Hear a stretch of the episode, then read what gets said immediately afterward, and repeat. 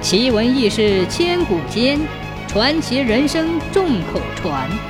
千古奇谈。清乾隆年间，南京有个书生，名叫张自立，为人豁达，喜爱交朋友，并且非常重义气。尽管家中不富裕，他还是时不时的会接济别人。张自立有个非常好的朋友，叫刘立喜。两个人自小一起读书作伴，感情非常深厚。前些年，刘立喜考试榜上有名，被任命苏州某地的县令，一家人便举家迁移，离开了家乡。这一晃，张自立已经好几年没有见过刘立喜了，对好友甚是思念。但是想到路途遥远，好友公务繁忙，去探望他的计划便一再搁置起来。有一天，苏州来了一封信，张自立打开一看，不禁失声痛哭起来。原来好友刘立喜身患重疾，恐时日不多，想在临死之前见他一面。张自立当即备马，踏上了去苏州的路程。他一路披星戴月，不肯停歇，生怕误了时间，而见不到好友的最后一面。第三天深夜。张自立行至一陌生之地，面前有一大河拦住了去路。三更半夜，江边空无一人，根本没有渡河的船只，他只得坐在地上，一时不知道如何是好。过了不多时，张自立忽然听见河里有划桨的声音，他站起来眺望，发现不远处有只小船正缓缓驶来。张自立大声疾呼。希望对方能帮自己渡河。小船越来越近，张自立看到船头上站着两个穿黑衣服的人，他们脸色冷峻，异于常人，根本不搭理站在岸边呼叫的张自立。张自立见对方并无让自己搭船之意，于是等船靠近之时，他猛然跃入河中，抓住船帮，翻身跃上去。张自立自知无礼。走到黑衣人面前，深深的施礼道：“小弟今夜确实有急事要办，是事关人命的大事，无礼冒犯，还请两位大哥恕罪。”黑衣人显得很无奈，两人并未开口。小船继续向前驶去，张自立便讪讪地走进了船舱。走进船舱，才发现里面还有一个人。只见这个人头发凌乱，身上带着铁锁。坐在那里低头不语。张自立上前与他搭讪，谁知这人抬起头说话的时候，张自立才发现他不是别人，正是自己的好友刘立喜。刘立喜见了张自立也非常吃惊，急忙问他：“怎么你也在这条船上？”张自立握着手说：“我这是要去探望你呀。”半路遇上大河拦路，没有别的船只，勉强登上这只船。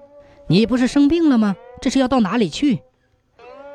刘立喜看起来非常着急，他没有回答张自立的话，只是径自走向两个黑衣人，乞求说：“两位大哥，让我这位兄弟下船吧。”其中一个黑衣人摇头说道：“嗯，已经晚了，没有回头路了。”张自立走出来一看，只见河面上雾气腾腾，河水无边无际，周围阴沉沉的，非常压抑。他便问刘立喜：“这这是什么地方？”刘立喜叹了一口气说：“唉，这是去阴曹地府的黄泉之路啊！那两个黑衣人便是阴间的鬼差。其实我早已经死了。”刘立喜眉头一紧，看起来闷闷不乐。责怪自己害了兄弟，张自立反倒安慰他说：“兄弟，我孑然一身，能见你一面，就算死了又有什么可怕的呢？你不要这个样子。”又走了大概两个时辰，小船终于靠岸了。鬼差拉着刘立喜向前走去，张自立便一直跟在他们身后。大概走了三里路，几个人来到一座城池，走进去一看。这里有许多身带铁锁的新鬼，都有鬼差押着送往前方的大殿。张自力和刘立喜一起在宫殿外等候。不多时，只听面前喊刘立喜的名字，鬼差便押着他走了进去。